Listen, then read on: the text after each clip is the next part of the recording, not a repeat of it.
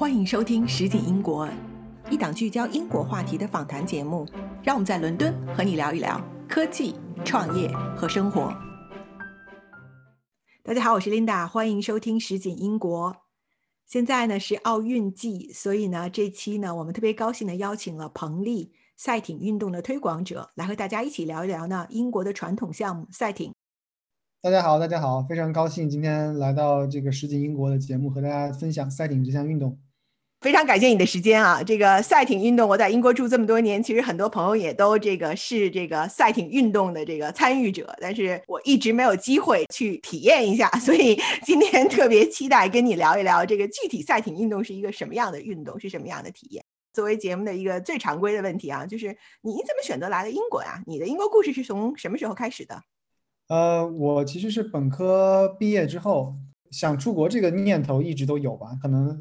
念大一的时候，因为身边之前有一些就是家里朋友的小孩儿就很早，比如说中学就出去去澳大利亚、去美国的都有，然后就就觉得也想自己出去看看这个，对吧？这个大千世界。上大学开始就一直在做准备，然后当然最后申请的时候，其实美国和英国都申请了，然后也很幸运就拿到了当时剑桥导师聊得很不错，然后拿到了剑桥的这个 offer。那相比之下，我觉得就是觉得。还是选择来到剑桥，因为这个剑桥嘛，它就是毕竟就是剑桥，对吧？有有这样一个一个一个朝圣的一个圣地。然后其次呢，它的本身它的学校的这样一个学院的这样一个制度也是很吸引人，所以就就是英国的故事大概是零八年的时候，就是从这个时候开始的。那那年其实正好北京奥运是吧？没错，没错，是啊，你是看完奥运过来的，应该是当时。对对对，但是当时其实那时候已经毕业了嘛，因为其实我大学是在北京，但是因为因为那个是假期了，所以反而那个奥运就没有在北京待着，在家里在电视机前看的。但是当时也是，就是因为我一直是一个非常爱运动的人，所以还是看得很嗨，因为又是在在祖国，对吧？第一次在祖国办的这个奥运会。我当时其实已经在英国了，但是我回了国，挺有意思的，因为在国内挺难买票的。然后那个后来我是在英国买了很多票，跟我家人去看，就特别嗨。我们那个时候其实很多同学都会去做志愿者，志愿者招募机会还挺多的。但是伦敦奥运会你当时在剑桥了是吧？对，伦敦奥运会在剑桥，但是没有去看，就是比较宅吧，不不太去人多的地方。对对对，英国的比赛看过的是像像网球这些会去看，都跟赛艇是两个会去看的。那你是到了剑桥之后开始参与这个赛艇的这个运动了？对，因为可能大家不太知道，就是感觉这个赛艇这个运动离离就是学生很远啊。但是就是在剑桥或者还有牛津，我们的另外一个地方，他们其实是非常的。普及的一个相当于一个学生社团一样的一个，就是全球来看吧，应该这两个学校的这个赛艇，就是对于初学者来说，它是最 friendly 的。因为基本上具体的数据我不知道吧，但是我自己的个人直观的感受是，只要你愿意，只要你想感兴趣，你就可以去。然后可能这个新生参与度百分之七十八十，能不能坚持下来是另说，但是你。那你来了牛剑嘛？天天你每次都听这个牛剑对抗赛，那百分之七八十人都会说，那我去试一试。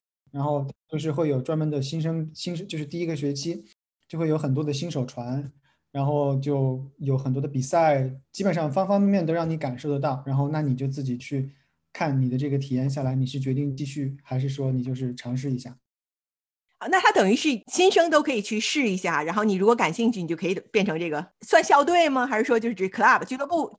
其实是这样，就剑桥它校队那个就是就是我们这个叫金字塔尖了哈。剑桥校队通常的这些选手，他们一般都是很早就开始划船的，这个中学就开始学，然后参加过很多比赛，然后你来了剑桥，直接进这个校队的这个选拔队，然后去通过选拔去比赛。你你要完全从一个新手成长，就一年之内成长到校队，这个是几乎不可能的。然后那校队之下呢，又有院队，因为剑桥我刚刚说到就是学院制嘛。那你有三十二个学院，那每个学院都有队。那学每个学院里面不光有队，它还有一队、二队、三队，它还有新手一队、二队、三队、四队、五队。所以说，就是机会真的是很多。就像我说的，你比如说像我当年刚参加学院的时候，我们新手船就有四艘，剑桥学院里面传统的这个训练项目，包括就是学校里面的传统训练项目，就还是八人艇。因为这个我们说，一个是赛艇本身的一个原因吧，另外一个就是从效率来说。那从赛艇本身的原因来讲，那这个我们大部分人都认为，就是八人艇就是它的这个终极形式。就是因为你你人多，你要划得齐就更难，因为它就是一个团队嘛，它就更能够体现你是一个团队，包括它这个速度也更快，然后那个船也更大，所以这个是从赛艇本身来讲，它就是八人艇就是它的一个终极的一个形式。那我从效率上来讲呢，就是那你一条船上对吧，八个人，那你一次性训练的人也比较多。对，有道理，有道理，有道理。对，那我们再聊回来一点哈，就这个赛艇是。怎么开始的？这个应该是英国创立的运动是吧？起源于英国。对它其实嗯有很多说法，但是基本上这个大家都比较认同的呢，它其实是是十八世纪初在英国起源，而且它最早起源其实是是这些船夫，他们就是在因为那个时候。十八世纪嘛，还是很依赖于这个水路的这个交通也好啊，运输也好，所以有很多的这个船工你在泰晤士河上，或者说就英国很多这些航道上，然后他们闲暇时就是就划船，然后后来慢慢的就会因为就是随着你这个这个这个水上贸易的这个减少，那这个航道就不会那么繁忙了，然后他就开始。能够正式的进行一些比赛，然后会有一些行会啊、公公司，然后就是参与进来，然后也开始出一些奖金什么的，所以受到的这个关注是越来越多。然后泰晤士河上第一次的这个赛艇比赛，嗯，我查了一下，是一七一五年，当时是庆祝那个英王的这个加冕。对，所以那个你现在去看那个，比如说牛剑对抗赛，它在前面一段都会有那种很传统的那种，就有点像那种古罗马式的那种战船一样的那种船。然后去划，然后大家都是要穿的特殊的这种水手服啊，然后那个船也打扮的非常的这个嗯有特色，然后相当于是纪念性质的。然后它是在大概十九世纪初，一八一八年啊，一八三九年，就是这段时间就开始慢慢的越来越正式化，就包括一些很多知名的这个俱乐部的成立，像我们这个英国现在国家那个赛艇队的这个集训地叫 Leander Club，它在那个亨利在那儿成立。然后它也是世界上最古老的这个赛艇俱乐部之一，包括牛津和剑桥大学的这个赛艇队也是在那段时间成立的。然后，嗯，所以说它其实是最开始是很普通的这个大众的一个，就是大家可能就是工作之余的一个娱乐或者一个一个一个休闲的一个方式。然后我们现在谈到很多赛艇，觉得它很带有这个精英的一个标签。那我觉得就是我个人认为这个精英的标签，它其实来自于哪？就是因为来自于这个牛剑对抗赛的这个赛事。介绍一下，就是牛剑对抗赛，就是指的是牛津跟剑桥这两所大学每年的这个对抗赛，是吧？没错，没错，就是因为其实很多，至少我当时在国内的时候，哪怕我在没有接触这个赛艇这个运动之前，我都知道有牛津和剑桥每年一次举办的这样一个一个对抗赛。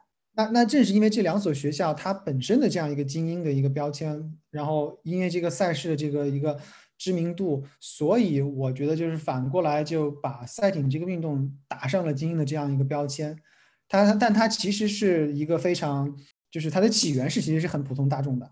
然后随后是因为有这项这样一些私校，包括大学的参与，因为他们的这个就是这个影响力比较大，所以把它就弄得有一点精英化。所以就是其实是个平民运动。对。就是举个例子吧，你就比如说英国，你基本上只要你要有水域的这个城市，肯定都会有城市的这个赛艇俱乐部。然后这些城市赛艇俱乐部都很亲民的。拿剑桥来讲，剑桥算是条件比较好的，有就是就剑桥这样一个弹丸之地啊。我们说剑桥这个常住人口可能就十三万，赛艇俱乐部城市的就有九个。哦，你再加上大学的，对吧？大学加学院的加起来，你可能将近四十个了。就剑桥这样一个弹丸之地，你就就有这么多赛艇俱乐部。那城市的赛艇俱乐部这个门槛其实也很低的。一般赛艇俱乐部就是城市，它分几几个类，比如说分青少年，然后分男队和女队。那青少年一般你是从十二岁开始学，那这个时候就是会有很多的这些我们叫就是这个 learn to row course 这个训练班。然后当你完全都学会了之后，比如说你去加入他这个成人队伍，然后每年的年费其实平均剑桥这边的年费也就是两百英镑出头，那很便宜啊。对，很便宜，所以很真的就是很平民的一个运动。因为我最近开始学击剑，俱乐部一个季度还一百磅。啊，比赛艇还贵。这种城市的俱乐部，它大部分都是志愿者运营的，这种一个 charity，然后它可能有一个 endowment 或者有一些 funding，然后它能够比如说有一个艇库，然后自己买一些船，那那船就放在那儿，也没有人管。你要是会了之后，你也不是说需要教练，你自己扛着船就可以下去。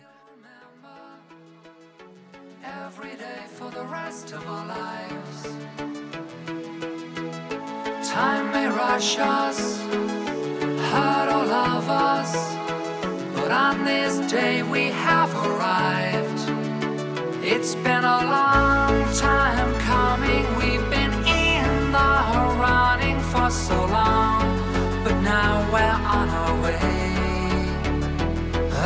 Let the ride just take us side by side and make us see the world. 进了家剑桥之后，你开始做尝试，那什么最吸引你啊？这个让你坚持下来这项运动？其其实就是说实话，我自己本身赛艇的这样一个一个接触的一个路径，对一个剑桥学生来讲还是挺反常规的。为什么这么说呢？就是因为大部分对吧，剑桥学生来，然后学了，然后就一直坚持下去，然后就一直作为一个爱好，然后就滑下去了，对吧？然后他们也是从这个单桨滑起，一会儿我们可以介绍它具体这个不同的这个艇的这个种类。然后我呢，其实是反过来，就是我是来的时候我尝试了，尝试了，然后我刚才也说了，我们有四个新生队嘛，四个新生队，然后那一年我运气特别不好，我那支新生队总是有人早上训练的时候不到，然后久而久之，我们就基本上第一个学期三个月就没有下几次水。每次就是实在是不行，下水都是被临被人临时招过去说，哎，我们这个船没人来了，你能不能过来 sub 一下？你必须要八个人才能下水是吗？对，必须得八个人，因为它是就是那个桨是一左一右，一左一右，一左一右嘛，那你得平衡。然后包括它这个船，它也是有固定的这样一个重量。你比如说人要是少了，它那个船就飘在上面就很不稳，你要把它坐下去，它才会稳。所以就是你要，尤其是你又是新手，你比如说你要是老手，你技术好一点，你可能如果实在是不行，你六个人能划划。你要是又是新手，然后对吧，这个就很很糟糕，所以他是不会让你下水的。那你就只能在岸边练那个陆地划船器。所以那个时候对于我来说，就这个体验就是觉得就很不爽。哦，反而我就划了一个学期之后，我后面就没有划了。但是呢。又是怎么怎么回事？后来又 pick up 呢？就是后来就是等到毕业了之后，因为就一直在剑桥待着嘛。毕业之后，然后就是机缘巧合认识了那个王石主席，然后他那时候在剑桥游学。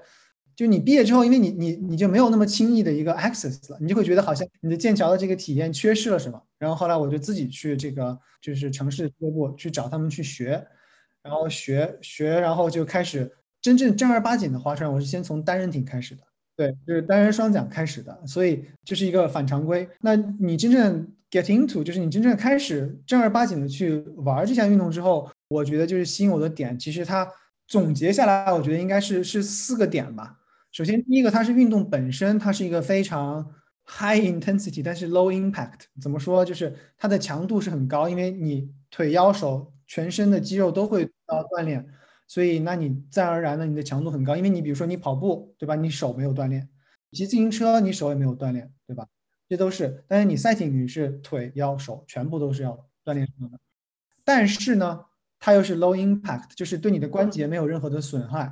你跑步，对吧？伤膝盖啊。骑自行车还好，但骑自行车锻锻炼不了手。但是你在赛艇上，你是一个，你是一个坐着的，然后你是一个横向的在船上的一个运动，所以你的关节各方面它还是一个。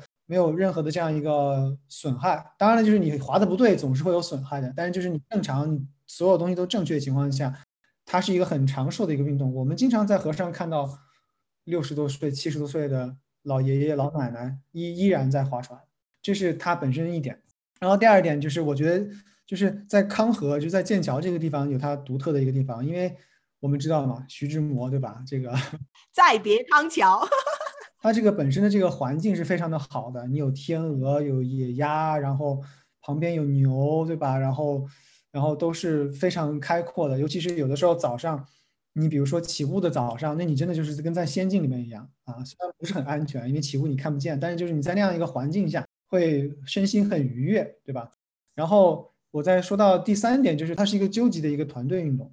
当你这个 mentally 你是。接受这样一个运动之后，你一定一直都是感觉你是 part of something，它不会有一个明星。你虽然有很多，比如说啊，有人拿可能两两个奥运金牌、五个奥运金牌，但是你在一个船上，你是没有明星的，你是每个人都是 equal 的，因为像一个水桶一样，你就是最短的那一根，那就是你的短板。滑得快了，你可能会影响其他的人，因为你节奏要一致，你包括发力的点都要一致，对吧？你不能一开始发力，后面不发力，那大家都得在同一个点。那都是要很长时间的磨合，然后，然后很多的汗水，然后大家要一定是把自己放在这个团队里边，才能够达到你真正我们说的这个终极的这个感受，就是你这个船是越划越轻。它为什么越划越轻？因为你越划越齐，对吧？啊，就是这个样子。然后最后一点，我觉得赛艇很吸引人的地方，它其实它它的社交属性很强。当然，这跟前面也是结合的，因为你有这样一个团队。比如说我在一个八人船里面，那我们每一个人就是都是跟兄弟一样，就是都是很熟的。那你在这个俱乐部里面，你也有很多人嘛？因为你你不光是俱乐部，不光是你这一艘一艘船，你俱乐部有很多人，然后大家也都是有同样的这样一个心态，然后同样的爱好。然后其实我我通过赛艇认识了很多就是非常有意思的人。然后也是因为赛艇它本身它对这个自律性要求比较高，所以很多人也都是非常成功的。你比如说有华赛艇的，他是这个自己也是做这个公司的，他是公司的高管，这种特别多。然后有艺术家，反正各行各业的，反正就是跟他们交流起来，能够听到各种各样有意思的故事，而且大家都很很 open，大家一聊，把手一伸，你看啊，我这个手又起泡了，还有茧子啊，对吧？就是今天早上训练，就是很多东西你一下就很容易，就是因为你你这个 share 的这些 experience，就是你共享的这些经历非常非常的多。对，这个是特别有意思。我之前有一个室友是练赛艇，所以就真的是特别自律，每天早晨去去训练，然后周五晚上以前我们都出去喝一杯，他绝对不去，说因为他周六早晨必须要训练，周五特别早就睡觉。因为你其实是被别人绑定了嘛？啊，我早上我要是起晚了，那那边七个人八个人等着我呢，你自己心理上的压力多大？赛艇我觉得很有意思，就是说是我觉得是唯一一个团体运动，是所有人在同一个时间做一件事，在一个方向上做，是吧？那这个会不会其实压力也挺大的？因为如果你稍微比别人差一点，其实你完全在拖后腿了，就太明显了。这个对，所以所以就是滑赛艇的话，它其实讲究的这个 level 还比较比较讲究。就是为什么会说你每个俱乐部里面有那么多队伍？因为它一方面是按你比如说配合的多。你可能越来越熟悉分，另外一方面也是按你本身的这个水平分的。你像我们有 M 一、M 二、M 三，比如说 W 一、W 二 W 三，基本上是按你的水平分的。那在这样的一个情况下，它就能够尽量保证你不会有太大的一个偏差，而且你也是，你就相当于是打怪升级一下。我 Novice 对吧？我打到这个，比如说 Intermediate 啊，然后我再打到 Senior。就像你刚刚说的非常对的一点，就是你是。不管你是哪个品种啊，我们拿八人艇举例，你是八个人做同样的运动，而且就是反复次数很多的，它没有那么多花样，它就是那么一个简单的运动，做上上百、上千、上万次。从某种程度上，其实挺枯燥的，是吧？它你不像打球、足球啊、排球，它还有不同的技巧。这个其实就是一个动作，但你要做到好、做到极致、做到配合，所以另一种挑战。你要某种意义上来讲，你要在看似枯燥中去享受那种，当你八个人。练得非常棒的时候，那个桨叶一起出水之后，那个船带来那个加速之后，给你带来的那样一个鸡皮疙瘩的感觉啊！我说的比较比较这个形而上，这个听着已经让我想去尝试一下了。应该我去找我家附近的俱乐部看看。我觉得我如果今天通过这个节目能够让大更多的人就是能够能够参与进来，我觉得就非常达到我的目的了。这个你刚才也提到说，其实赛艇有不同种的这个艇啊，对，那你能跟大家简单介绍一下这个除了八人艇、单人艇，你刚才提到大概赛艇应该是怎么分的？它其实就是它划的方式其实是分两种，就一个是单桨，一个是双桨。那这个就很好理解了，你就是一每个人你操控几只桨。从人数上来讲呢，它一般是一个人、两个人、四个人到八个人。所以，那我们就可以来看了。那你一个人，那你肯定得要两个桨，对吧？单人就只有双桨。那你双人呢？他有既有双桨，也有单桨。哎，那你四个人也同理，既有双桨，也有单桨。然后八个人比较特殊的话，它就是只有单桨。当然你也能看到那种八人双桨的船，但那种一般是青少年的训练船，所以就是它是这样几种形式。然后我们还有就是有的船是带舵手，有的不带舵手。那这个舵手是指的什么？就是舵手是这个船上唯一的，我们叫这个 passenger，他不划，对吧？他只是打舵，所以他不会不会去使力。嗯，但是他的这个角色是非常非常关键的，可以说是是船上最关键的几个角色之一，因为他就是司令员一样嘛。通常呢是四人艇和八人艇。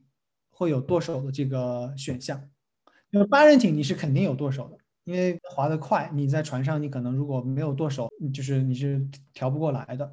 然后四人船的话，不管是这个单桨还是双桨，它既有舵手的听众，也有嗯不带舵手的听众。这个舵手主要是怎么来指导这个船呀？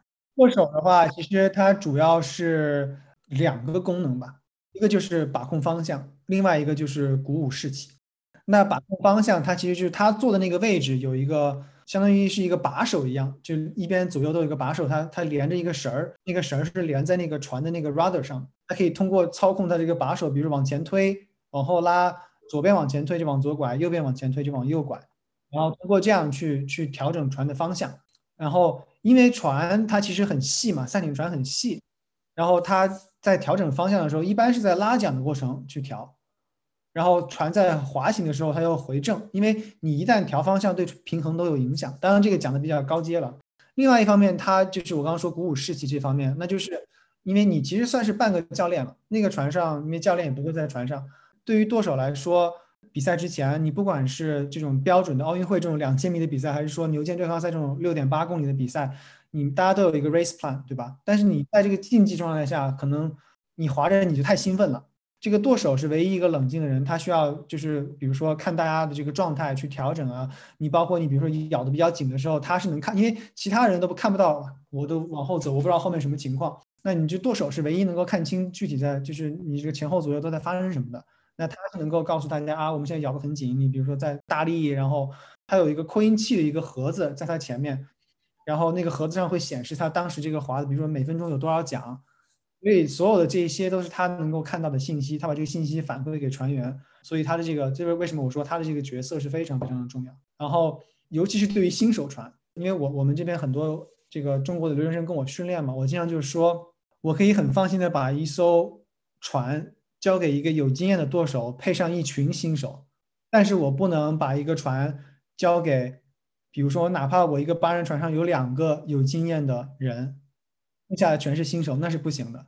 因为你一个有经验的舵手，他能够很好的掌控船的，所以那舵手也是需要训练出来的，是吗？还是说只是划的过程中经验，他就最后就能成为舵手呢？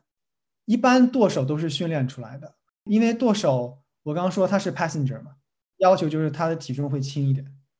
那你体重轻的话，你其实你在船上划船的时候，你做工就会小。如果你是一个很好的舵手，你很难成为一个很好的划手。划手要更要重一点是吧？因为你要有力量，对吧？对对，因为你就是做工嘛。其实你就是你，比如说你是排水嘛，你排水然后往前推，那你重量越大，你自然而然的这个排水的这样一个一个做工的这个效率就会越高。所以，那你这个八个人在这个船上，这个每个人体重也需要考虑到了，是吧？嗯，首先我再讲一下，就是其实赛艇它分轻量级跟公开级。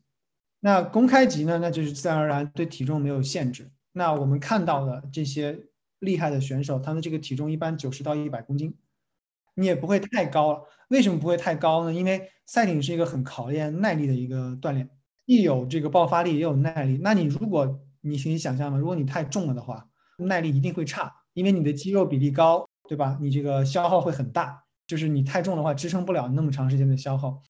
然后轻量级的话。其实也就是因为划船慢慢慢慢划，大家意识到，OK，我要是力气大，我个子高，体重大，我划的会更快，那就让很多想参与的人他就没有机会了，对吧？技术很好，但是那我一个七十公斤，你技术再好的人，你可能就是划不过一个一百公斤，可能技术稍微差一点的人，你怎么划都划不过。那就是他就开辟出来了这样一个就是轻量级的这样一个品种，轻量级的品种的话，其实对于运动员的要求更高，你得超级自律。然后刚才我还没有完全回答完，就是我们说这个重量的分配嘛。船上我们是舵手的这个位置，离他最近的人是八号，离他最远的人是一号。那我们以这个来算，那一号就是其实是在船行驶方向最就是第一个人，对吧？那就一号、二号通常是平衡手，他们对就是对他们要求会高一点，然后体重可以轻一点，然后他们掌握，因为你在船尾是最容易把握船的这个平衡的，而且你在入水的时候，你要是比别人稍微快一丢丢，你能够很快的把这个船头提起来。船头提起来就阻力就小嘛，我们知道。然后中间四个三四五六，这个我们叫叫这个动力手，然后他们就是负责就跟前面的节奏。然后我们再谈到就是离舵手最近的七号跟八号，他们就是相当于是领奖。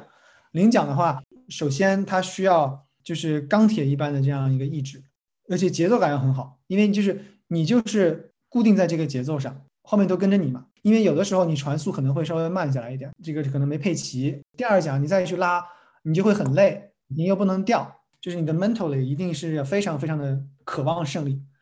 对，所以就是每个人有不同的角色，然后每个人要把这个角色给做好了，对吧？然后你还要配合起来，所以还是挺难的。这个真的是既考验个人能力，又考验这个团队协作能力的一项运动。对，所以我觉得有可能是为什么。知道赛艇是个很有毅力的运动，所以才要求大家，比如说五点钟、六点钟去训练。因为你要是过了这一关了，嗯，毅力这方面可能这个八九不离十。可能我我还有点难，我得先要自己准备一下，不能拖大家后腿。我其实也有也有 casual 的划船，不一定就是一定要要去比赛啊或者怎么样，只不过就是它是会让你去。在你慢慢的真正喜欢上之后，你会想要滑得越好，那你自然而然你就进入这样一个一个 cycle 里边了。其实我觉得这就是运动的魅力，就是任何东西你可能开始都是相对比较开着的，但是你一旦进到里面之后，你总是就是说你跟自己来做比较嘛。当然，你就算你不参加比赛，你还是自己希望能够有更好的这个，哪怕就是对身体健康的帮助的话，你也是希望能够越来越好。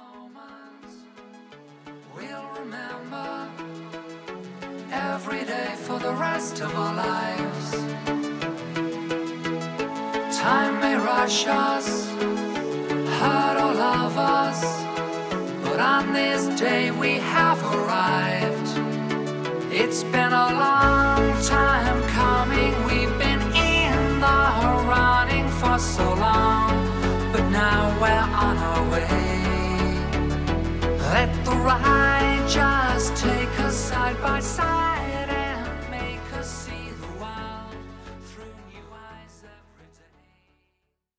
那我们我们聊回这个 奥运哈，这个奥运会上要是看赛艇有什么看点呀？我我能看到就觉得挺美的，但是 挺漂亮，几个船在好像湖上飘着，是吧？但是真正看点应该看什么呀？我先谈一些别的话题吧，就是它比赛分几种类型，有奥运会这种比赛，它是标准大直道，对吧？然后有航道，然后两千米，那但是有很多民间的比赛，你比如说一千米，甚至五百米，然后呢？还有一些很有意思的，这个就是嗯牛剑的，对吧？牛剑泰晤士河，哇，六点八公里，你这是三个多奥运会这个比赛距离的，而且你是在一个有潮汐的河上，而且有浪有风。然后我再谈谈回来，像奥运会，奥运会的话，其实主要的看点就是在我来说，我觉得还是看你自己，比如说支持的队伍。就是中国人嘛，那肯定都支持中国队。那你在英国待着呢，你可能也会对英国队有一定的这样一个喜爱，那你也会支持英国队。然后更加精彩的比赛呢，你肯定是人越多的比赛越精彩，因为你看八船那划的就是你要包括那个镜头给一个侧面你一排看过去，八个八个人很多人的时候，你就觉得会给你很很强烈的一个比赛的这样一个紧张的这样一个气氛。然后这是我说的，就是你从支持的人上，包括从看的这个品种上来分。然后最后就是你把它聚焦到微观的单一个比赛，你看两个点，一个是看启程，启程是很快的，启程因为你要从静止的状态把速度提起来，那你这个时候桨会滑得很快，最容易出现失误的，所以看戏剧性的地方，对吧？另外一个那就是终点，对吧？那你终点是不是会有这个焦灼？是不是会有这个有人追上来，对吧？所以这个就是反正就是从不同的方面你可以去看它。启程的失误，你指是什么呀？就是说配合的不够好。对，启程一个是配合的不够好，一个是有的时候可能会会别桨。别桨指的就是这个桨就就卡在水里面，就一时半会儿拉不出来。啊，有这样的情况还会？会有会有会有，因为我们想象一下，你这个看台肯定是在那个终点嘛，对吧？起点其实是很安静的，因为你起桨的动作，你是在前面，是一个船是很晃的一个动作，就是我们我们术语叫 catch，就是你桨入水的那个动作，在最前面，对吧？你手是完全是打开的，然后桨叶这个时候是竖直的，这个船这个时候其实是很晃的，所以你要很好的一个控制，然后加上你这个，对吧？左右全都是对手，尤其实是很紧张的，然后你要听这个发令，所以这个时候你即使是我们知道奥运会。这些人肯定都练了不知道多少年了，滑了几万次了，让陆地也是时不时的会看到，就是启程的时候出现失误的。嗯，今年奥运会就我都看到好几次，但具体是哪支队伍好像忘了，但是应该那个英国的女子双人单桨，他们起步的时候就稍微有一点点失误。对，今年奥运会这个英国队表现的并不太 成功了哈，今年。对，是今年，今年应该是他们那个媒体都报道了嘛，是四十几年、四十五年还是四十年以来，就是表现最差的一次。因为英国是九八四年那一届奥运会，就每一次都会有金牌，今年是完全没有，今年只有一个银牌和一个铜牌。对我昨天看了一下这个整个英国这个奥运会的这个预算嘛，就是给各个团队的。给赛艇队的是最高的这个为这个筹备最高的预算，然后但是表现应该是相当差的。没错，没错，就是那个新闻里面确实也报道了，就是英国其实英国别看它国家小，它这个运动还是挺厉害的。然后它几个比较大的项目，就是赛艇是一个比较大的项目，然后自行车是比较大的项目。然后就像刚刚你说的，赛艇是两千四百万英镑的这样一个一个一个 funding，然后。第二位就是自行车，类似的这个 level。然后今年是男子四双一个银牌，然后男子八单一个铜牌，然后有四个第四名，都很可惜，本来应该是可以上讲台的。就是这个对于英国来说，绝对是一个非常差的一个成绩。然后包括他们这个万众瞩目的这个呃四人单桨，还对男子四人单桨，就是我刚刚说。八单是赛艇的终极形式，但是在英国这个国家队来讲，男子的四人单桨是他们的这个就是他们的这个心头肉。为什么？因为嗯，在这个项目上常年垄断，常年拿金牌，然后今年甚至滑到别人道上去了。我不知道大家有没有看比赛啊？就是本来在这个冲刺阶段是第二名，然后先是往这个船行驶的右边。然后调回来，直接冲到意大利的这个赛道里面去了。就是整个这个比赛，就是他如果不是因为这个这个打舵的这个问题，我觉得还是很有希望。反正银牌肯定是能保住的，能不能冲金，这个反正就是也没有发生，也不好说。但是他光这个线路上就比别人多滑了很多，而且你冲到别人道上，这个两个船之间打桨啊，包括对心理的这个影响，所以最后他们他们是第四名，所以是今今年是真的是很可惜。然后，所以赛后就很多人都就是有报道嘛，说那个男子八单的一个队员出来就指责，应该是最近刚刚卸任的这个英国这个赛艇队主教练 Jürgen，一个德国人，就是说他的这个训练方式怎么样不行不行不行，就是这个里边原因肯定会有，但是我我是这么认为的，因为这个教练他其实在英国国家队服务了三十年，这个三十年里边的成绩是非常好的。那具体这一次到底发生了什么？就是你一个一个队伍没有表现好，你总教练肯定是有原因的，对吧？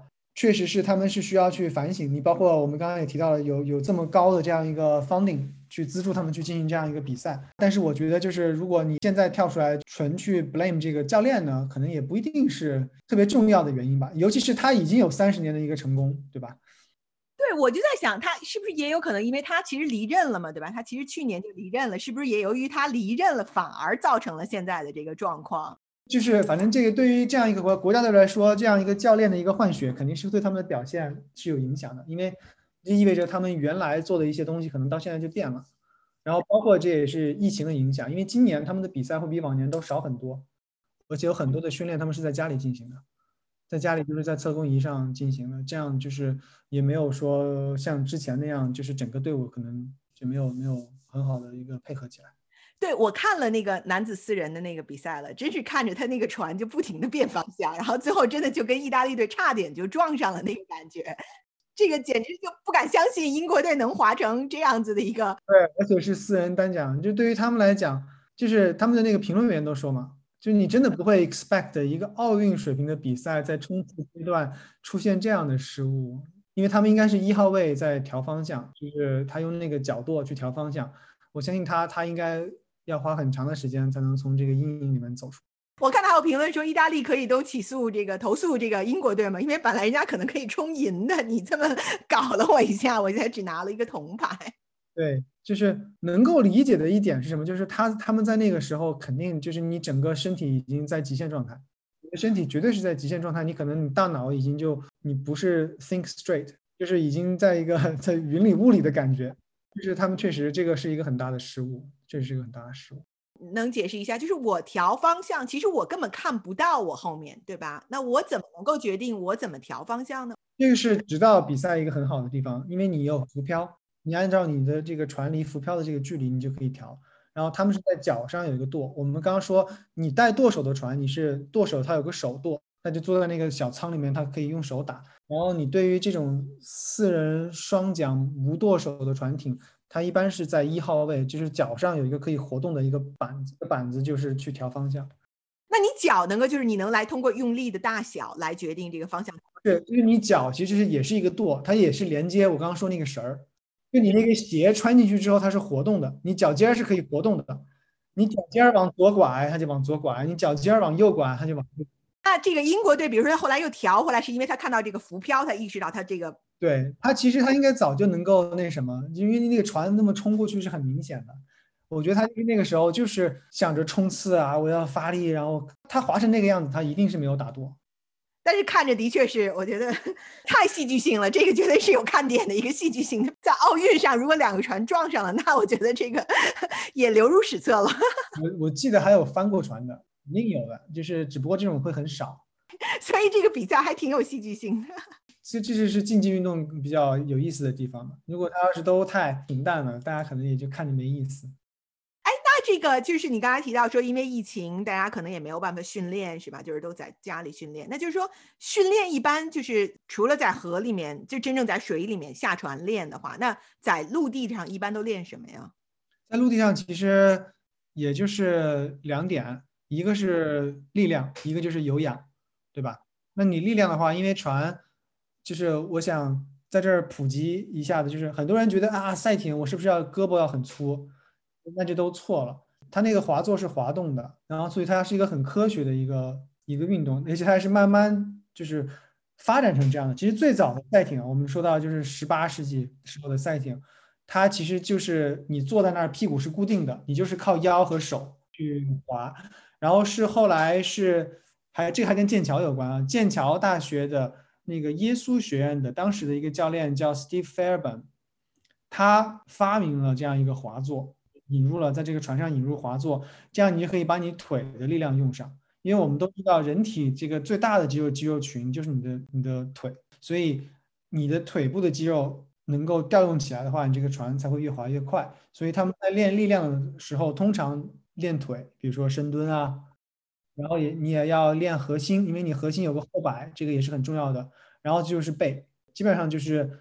你要是一个专业的运动员，或者说或者说你是对自己成绩有要求的，那你要练力量的话，你是是这样去练。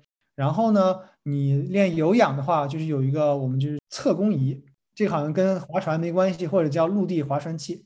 他们叫测功仪，它其实就是测你到底做了多少功。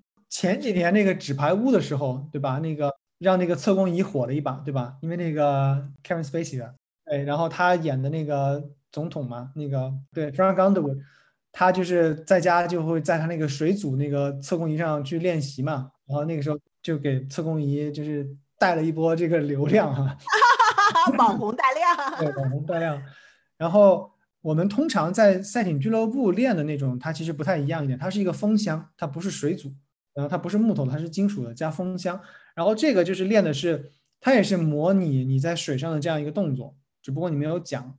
然后你的，但是你这个整个腿啊、腰、手发这个发力过程是一样的。然后你在上面，比如说模拟做十十公里，或者说做这种快速的这种，比如说两公里这种比赛类型的这种练习，就是这个是让你的动作定型。因为你你在船上的时候动作很难去揪，但是你在这个陆地上，这个教练就可以很好的去揪。刚才提我们也提到中国队啊，今年中国在奥运这个赛艇表现还不错，比英国都强多了。对，因为我们把他们的老爵爷给请过来了呀。就是大家知道这个踢足球那个福格森对吧？老爵爷，其实还有一个老爵爷，就是这个 Steve Redgrave，他是更牛逼，在我看来，他是连续五届奥运会的这个这个金牌，跟我前面说到的一点是可以相映衬，就是赛艇它是一个很长寿的一个运动，对吧？你一般不会有很少看到一个运动员参加五届奥运会啊，对吧？天呐，这是二十年，呃的这个老爵爷是。应该是一九年吧，可能甚至再再早一点，就跟中国队国家队接洽，然后就出任了中国国家队的这个主教练。应该是一九年，这个具体是哪一年可能还得查，但是啊一九年肯定是了，因为一九年他就已经带着那个女子四双去赢了亨利。他的这个加加入，我觉得是把很多这些赛艇的理念。或者科学训练的理念能够能够带入到国家队，就是中国的赛艇这几年的起来，我觉得，嗯，还有一个一个人的这个功劳是肯定是必须要提到，就是就是王石主席，他是一四年的时候竞选成为这个亚洲赛艇联合会的这个主席，然后在他任内，他就是大力去推广民间的一个运动，就是我们因为我们都知道国内的运动都是举国体制，对吧？那你都是哇，咔省队，咔国家队干干嘛都是他们的事情。那你民间哪怕是不存在都无所谓，对吧？因为它毕竟你要有水域，要有船，它是一个很贵的一个运动。所以一四年开始之后，那王石主席他包括他来剑桥，在剑桥我们办了深潜班，然后嗯，就邀请国内的这些企业家来剑桥去体验四个星期这样一个赛艇这个运动。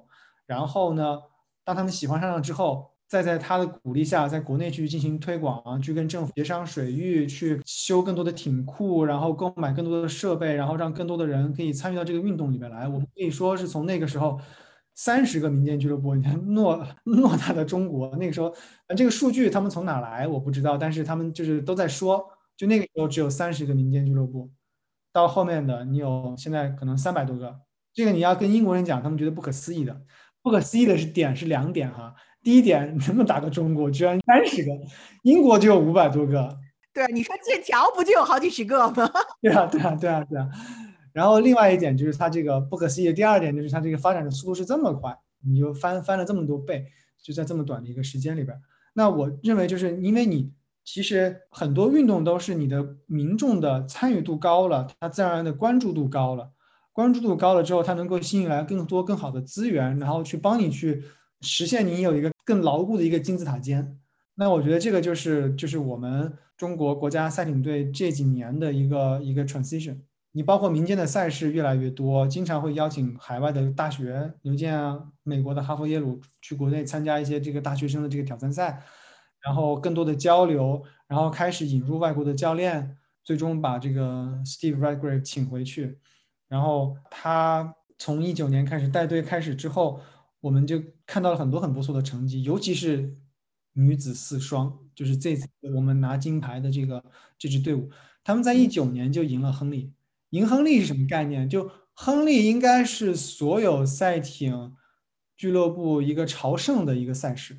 这怎么讲？它是从一八三九年开始办，应该是世界上这个最古老的一个竞技类赛事之一了。然后它是跟奥运会很相似，但是又不太相似的一点呢，它距离稍微长一点，它是两千一百一十几米，就多了一百一十多米。然后在亨利的那个河道上，然后它是淘汰赛制，一对一。奥运会我们看到六条船嘛，对吧？六条船你可能左右是有，对吧？但是一对一的情况下，我觉得那个就是竞争，而且他们会靠得更近一点，那个竞争性质就是更加的明显。而且你一天你可能比九十多场比赛，因为你要分组嘛。每年这个参赛的这个数量可能都有一些变化。我记得一九年是二百八十支提前定的，还是二百七十支提前定的队伍，是根据你整个一年的这个成绩定的。然后剩下三十个名额是在你剩下的也有两三百个队伍里边，这个通过这个预选赛决出来。然后最终你可能三百多艘多艘船，你要在一个星期的比赛。比到最后，每个分类它有这个有这个精英组、大学生组、青少年组、男女，然后这些都有，它的那个奖杯也都很 fancy。然后这个比赛朝圣的这个几个点，一个就是它的历史很悠久，然后它的水平是很高的，国家队都会去比赛。然后再有一点，它其实就是有很多传统的东西围绕着它。你要去观赛，你有这个 dress code，对你就是都是要着这个盛装去出席，像一个社交场合一样。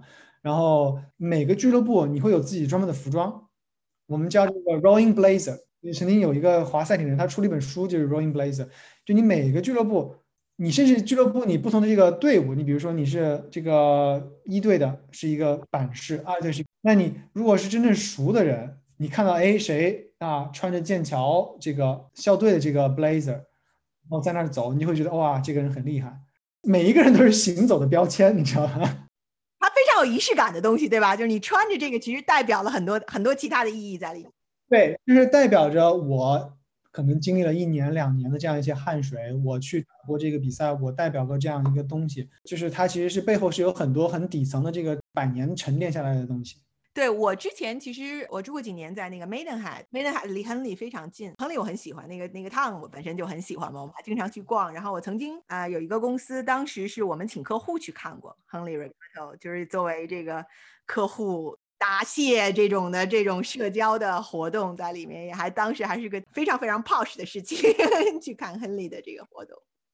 那英国有很多这样的，英国很多这个运动其实都是像社交一样子。所以，那你觉得在中国赛艇之后的发展还会就是会越来越好？对我我是觉得是非常就是可期的，因为因为我们今年其实有好几个突破，你包括男子双人双桨那个有有一个铜牌吧，好像是一个铜牌。对，这也是个突破的，就是因为以往一直女子的比赛拿牌的多，然后这次男子开始拿牌了。然后我不知道你看没看那个那个女子四双的那个比赛，他们领先就是很轻松的赢了，领先了至少一个多船身。这个就是就是在在在这个两公里的这个比赛里面，你这个就是用英文讲就叫做 dominant 了。反正我是觉认为他们是真的实力是真的是很强，而且他们应该还能再滑好一阵儿。所以，嗯，然后，然后包括就是你这些其他的这些这个品种的这个竞争优势也都上来了之后，我觉得，嗯，期待巴黎吧，期待巴黎。Time may rush us, hurt all of us, but on this day we have arrived. It's been a long time coming, we've been in the running for so long, but now we're on our way. Let the ride just take us side by side and make us see the wild. New eyes every day. You're a winner. I'm a winner. 那你觉得英国队还有机会吗？英国队就是赛艇上，你是怎么都不会把英国 write off 的，因为他们还是有很多很强的人。你包括英国这种五个奥运金牌的有一个，然后两个奥运金牌的有好多个，你可能两只手都数不过来。然后三个奥运金牌的也有好几个，所以他们的这个本身这个实力储备是很强的。毕竟对吧，人家民间就五百多个俱乐部呢，就一点一点往上往上数嘛，一点一点往上数。而且今年英国队其实有一个很有意思的一个一个女子的队员叫 Helen Glover，我觉得大家感兴趣的话，我推荐一个纪录片，在 BBC 上、YouTube 上都可以看，叫做《The Road to Tokyo》，就是去东京之路，讲的就是她怎么样，因为她其实很传奇的，她是已经是两届奥运金牌，然后觉得已经做了所有的事情了，退役，生了三个孩子，三年没有碰船。然后，如果奥运会是去年举办的话，他都不会参加，他就是在电视机前看，哦，就 lock down，在家觉得，嗯，要不我回去划船吧。然后就你像三年没有碰过，然后就一年的时间，就去年一年时间恢复，觉得这个有戏了，然后就公开了，公开之后正式的去加入到国家队去训练，去后面也去参加比赛。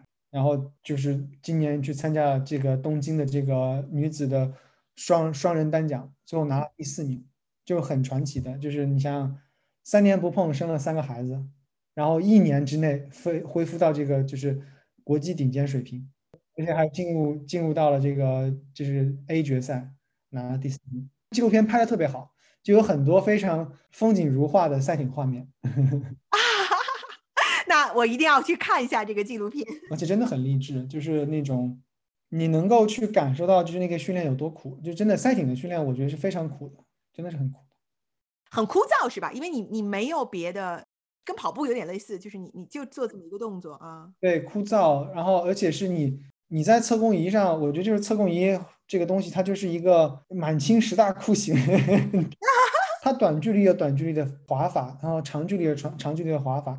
你任何一个，你哪怕我就滑五百米，可以把你累得喘不过气来，然后甚至会吐。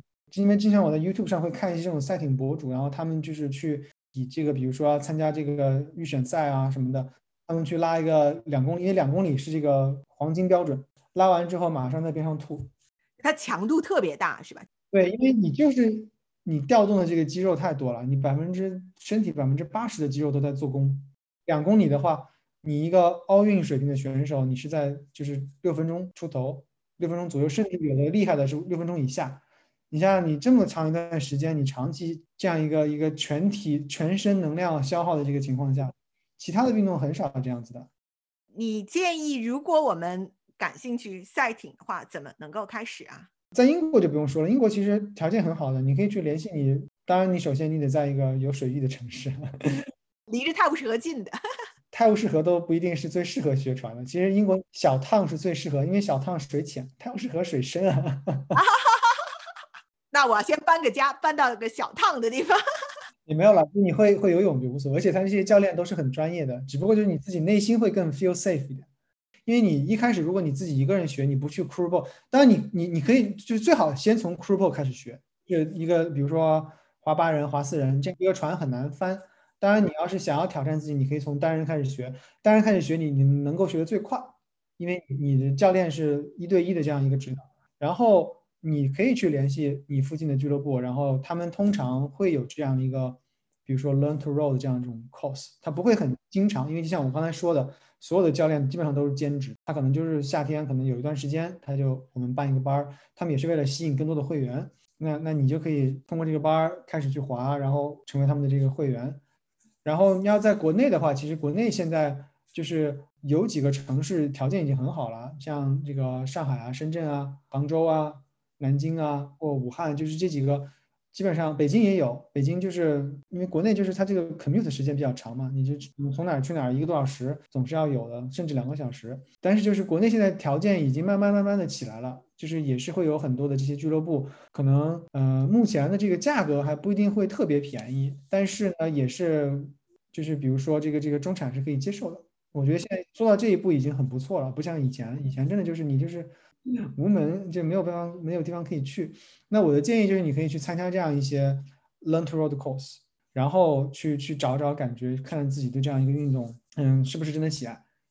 然后我相信很多人都是会喜喜爱的。哎，但是我还有个问题啊，这个在英国好天气并不多，大部分时候下雨，你们你们这个下雨怎么办？也继续。风雨无阻，风雨无阻，嗯，除了大风啊，你比如说，对吧？你要是四十英里的风，那你就算了嘛，对吧？但是下雨是不影响，就因为你虽然看不到方向，但你还是要看你是怎么过来的，对吧？但是下雨也不会让你看不清，那得下多大的雨？暴风暴雨当然就就不练了啊。但是英国一般也很少下暴雨嘛，英国这种雨就是绵绵细雨，毛毛雨，嗯，不影响的。而且这个还是我刚才说的，就是考验你的这个毅力嘛，对吧？那么好多，你要英国都算好的了，你要在美国，对吧？北美、加拿大那都下雪天啊。那对，下雪你接着练哈。对啊，那那对吧？你在英国，你想着你起码你没下雪吧？所以这个上了船了就很难下了，是吧？因为你有一个团队，而且你上了船了，你划了五公里出去了，你还得划五公里回去，你也不能把船就丢在那儿了，对吧？你游回去还更慢呢。对，这是每次我爬山都有的体验。我爬到一半了，我不上去也没有办法了。你就是没有办法，来都来了嘛，对吧？咱们就说来都来了，来都 来了，对。好，这也是体育的魅力嘛，对吧？就是说，这个你坚持下来，才能更加享受这个整体的。对，就你得经历过这些东西，你才能。你像他们好多这种赛艇运动员，他们当时经历过很多的痛苦的训练，然后大家后来 reunion 的时候，那都聊的都是这些东西。你没经历这些，你聊啥？你没得聊了。非常非常感谢你的时间，然后学了好多关于这个赛艇的这个故事，然后我觉得我我要尝试一下，其实挺惭愧的，其实我一直都住在泰晤士河边，我们家骑车到最近的一个赛艇俱乐部估计就五分钟。哎呦喂，你这真是一定安排起来，一定安排。对对对对，我我有个朋友划龙舟，我准备去试一下。对对对，我觉得，但是他那个俱乐部是一样的，他他跟我说了他那个划龙舟的那个俱乐部的地址，我查了一下，从我们家骑车真的五分钟 就能到那个俱乐部，所以我觉得这个应该应该尝试一下。那今天也非常非常感谢你的邀请，然后有机会跟大家分享这个就是这么棒的一个运动，然后也希望有机会听到这个节目的这个不管在哪儿的这个朋友们都。可以打开你的谷歌地图，搜索你附近的 rowing club，然后去他们网站看一看，然后给这个运动尝试的机会，你一定会喜欢它。好，那谢谢大家，我们这期节目到这里，拜拜，下期见。感谢大家收听我们的节目，欢迎给我们留言你的看法。喜欢我们的节目，不要忘记订阅啊！我们下期再见。